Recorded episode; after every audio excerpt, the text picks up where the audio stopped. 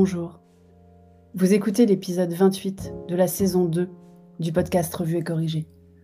Cet épisode est tiré d'un billet du blog publié le 22 octobre 2020 et s'intitule Pétri de contradictions. La nature humaine est ainsi faite. C'est fou quand même la capacité de l'être humain à passer du rire aux larmes ou des larmes au bonheur. L'ambiance est toujours aussi anxiogène. Pluie, Covid-19, décapitation, crise économique, tout ça ne présage rien de bon pour la fin de l'année. Et pourtant. Et pourtant, on chantait à tue-tête dans la voiture pour partir quelques jours mercredi matin. 150 km à passer de la salsa du démon à la bohème, de un homme debout à formidable, de Mama Africa pendant 24 heures. Même si pendant rentrer chez vous, j'ai pensé que ça pourrait arriver de mon vivant, pour la première fois depuis que la chanson est sortie. Ça m'a perturbé. Parents indignes On s'est quand même fait la réflexion avec Cher et Tendre que c'est peut-être pas idéal que Petit Dom connaisse par cœur les paroles de Parle à ma main ou de Prince Charmant. Oui, ça nous arrive d'écouter du Kenvé, j'assume. Cher et tendre moins, mais moi, j'assume. On ne sait absolument pas ce qu'il en comprend. Il faudrait qu'on en parle avec lui d'ailleurs. Quand on y pense, en fait, on est plutôt du genre à vivre avec Petit Dom comme s'il était déjà grand et s'il pouvait tout comprendre. Ce qui est quand même dingue quand on pense que Cher et tendre ne le laisse pas marcher sur le trottoir sans lui prendre la main. Pétri de contradictions, je vous dis. Tout est à l'avenant. C'est un peu notre loi tous, non? Enfin, j'espère.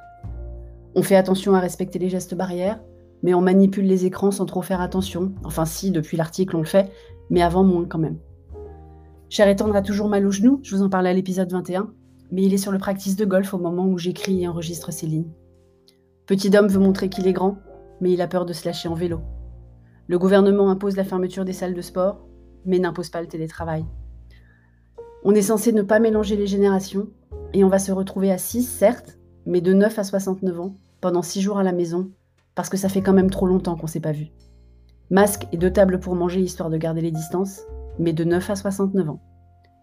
Je me plains de ne pas avoir assez de temps pour bosser, mais j'écris ces lignes avant que de m'y mettre. Alors à quoi on se raccroche?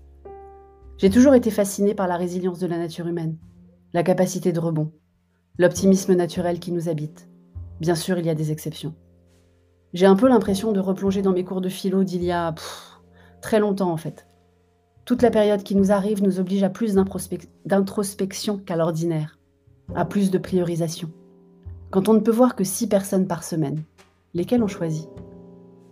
Je suis fan de dystopie. J'en ai lu une palanquée, de la cinquième vague, vague à Station Eleven, de Hunger Games à Divergent, de The Hundred à la sélection. Et on y retrouve à chaque fois cette capacité de la nature humaine à réclamer d'user de son libre arbitre, à combattre les oppressions et autres autocraties dictatoriales, à faire corps souvent dans un grand élan de solidarité d'ailleurs. Mais ça, ce sont les livres. Ce qui nous arrive est différent. Nous ne sommes pas les seuls survivants de l'espèce humaine. Nous sommes dans le process d'arriver à survivre. La partie dont les dystopies ne parlent pas. Quand elles en parlent, comme dans Station Eleven, c'est pour nous expliquer qu'il reste moins de 1% des gens en quelques semaines. Nous n'en sommes évidemment pas encore là, ni même sur le chemin. Nous sommes donc en terre inconnue. Et la collision de deux dangers différents ces derniers jours est aussi assez inédite. Marche blanche masquée, indignation sur les plateaux télé en se lavant les mains au gel hydroalcoolique, prise de parole du chef de l'État qui se succède et ne se ressemble pas. Le monde devient fou et c'est de pire en pire. Alors, on va continuer à chanter.